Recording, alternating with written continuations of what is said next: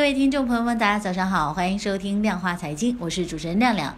今天呢是星期一，也是一周美好生活的开始啊！希望在这一周里，大家都有一个非常愉快的心情去工作。同样呢，有亮亮的陪伴，相信这个早上一定不会孤单。好的话不多说，再次提醒大家，现在可以编辑短信幺五八发送至幺二幺幺四来注册登记狮王黄金的试听类活动栏目。同时呢，您也可以来下载我们狮王黄金的手机 APP 来观看亮亮的黄金微课。同时呢，可以在这个平台上去做一些黄金方面的买卖和交易，非常的安全公正，大家可以放。放心大胆的去操作。好的话不多说，回复到我们今天的一个正题上来，就是先带大家去看看上周五的一个行情。我们先去回顾一下啊。上周五的时候呢，两市常规的开盘后是个小幅的走低，那么早盘呢是稍有上涨的。那过了中午之后的这个指数呢是继续的震荡啊，直到尾盘才稍有收回部分的一个跌幅。那么总体来看呢，这个市场是呈现一个明显的一个调整的行情啊。那么成交额上呢，两市是继续维持一个相对清淡的这样的一个交易量啊，共成交的金额是五千四百四十二亿元。那么资金流向呢就显示主板上呢周五资金流出是加剧的，那沪港通呢则是小幅的净流出。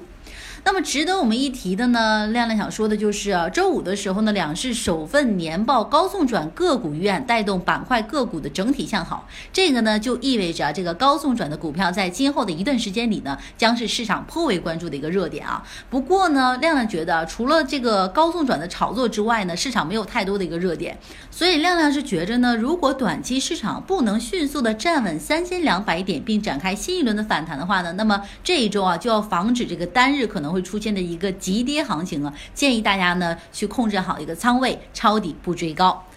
好的，以上这些是 A 股方面的，我们再去说说黄金。那上周五的时候呢，美国十二月黄金期货的收盘是下跌了八点四美元，报一千两百零八点五美元每盎司。因为这个美国下月的加息概率呢急剧的上升啊，以及美国当选总统特朗普上台后呢将增加财政的支出，导致金价呢跌至五月底来的一个最低的水平了。这些呢是我们从基本面方面去看的。那么从技术上来看呢，这个现货黄金五十移动均线呢将会跌至两。百日移动均线的下面形成这个死亡交叉，这个呢就是个非常典型的利空信号了。那么虽然我们是看好未来的一个金价走势的，但是目前呢还不到这个进场的时机啊，提醒大家。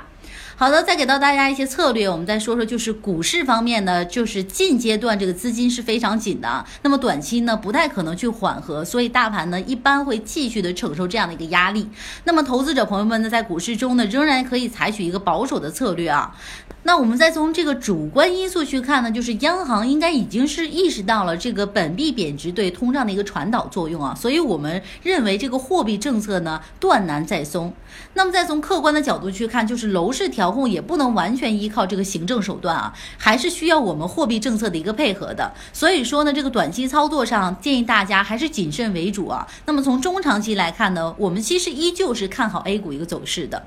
好的，再来解读一下热点，就是我们提到的这个近期高送转板块的表现啊，才刚刚的开始。所以说呢，大家其实可以关注一下这个板块内的一个个股的表现啊。那么高送转呢，历来也是 A 股市场每年年末的一个重头戏啊。那么无论这个行情是如何的，那么每当这个高送转概念股登场的时候呢，总会有标的能吸引市场的一个资金，而且会走出一波上涨的行情。还有就是永和智控零零二七九五的年报提议呢，向全体股东每十股派发现金股利五元含税的。那么同时呢，以资本公积金向全体股东每十股转增十股啊。那么永和智控的股价呢，正要冲破这个成交密集区了。那么历史的最高价在八十四点八八元。那么今天呢，估计一字板的一个概率是非常高的。那么未来呢，该股上冲一百元的可能性是很大的啊。不过呢，这个短期风险还是要适当的去考虑的。比较可能走势的是在八十元附近呢，构建小平台进行一个整固。好的，以上就是我们今天早间时段为大家介绍的一个上周五的行情，包括给到大家今天的一个做单的建议。好的，那在节目的最后呢，还是要提醒大家的是呢，现在可以编辑短信幺五八发送至幺二幺幺四来注册登记狮王黄金的试听类活动栏目。同时呢，您也可以来下载我们狮王黄金的手机 APP，观看亮亮的黄金微课，同时在这个平台上进行黄金的交易。好的，以上就是我们今天早间时间段的全部内容，感谢您的收听，让我们今天晚间时间段再见。